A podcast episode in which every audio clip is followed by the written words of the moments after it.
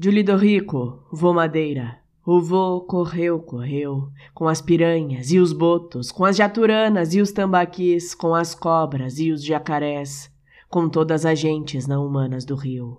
O vô era um encantado e por vezes trocava de pele para ver como andava o mundo. Às vezes vinha de gente, outras de mangueira, algumas vezes perdida de jaguatirica. Um dia, num de seus passeios, o vô viu alguns de seus netos em cima de dragas no meio do rio, bêbados, jogando prato, prata, pano, plástico. Parem! O vô chorou. O dinheiro é o veneno da alma. O vô achou que ia parar. Ouro, correntes, pulseirinhas, anéis, casamentos, filhos, netos, bisnetos, tataranetos, sem água. O vô podia ser eterno mas fez a travessia jovem. Só que ninguém sabia que quando ele fosse, todas as gentes iam também.